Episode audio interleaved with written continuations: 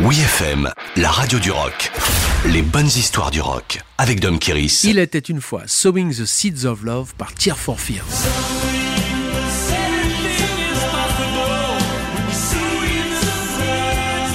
Il y a toujours eu un lien très fort entre les Beatles et le groupe formé par Roland Orzabal et Kurt Smith en 1981.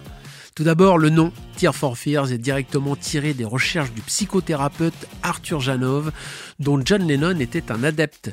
Sa thérapie du cri primal consiste à faire remonter le patient aux sources de son malaise.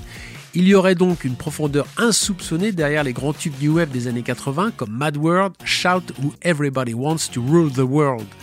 Cette exigence morale passe par une forte remise en question pour les deux amis de l'adolescence qui vont se déchirer durant les trois ans que dure l'enregistrement du troisième album.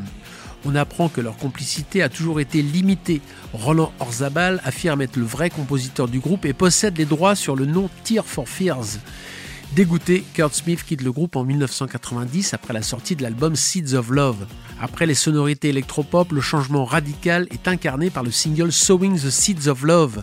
Dans une veine psychédélique, la chanson assume son hommage aux Beatles et particulièrement à la période Sgt. Peppers. Les vrais instruments ont pris le pas sur les sons électroniques, notamment les boîtes à rythme sont débranchées au profit de la crème des batteurs de studio comme Manu Katché, Simon Phillips et Phil Collins.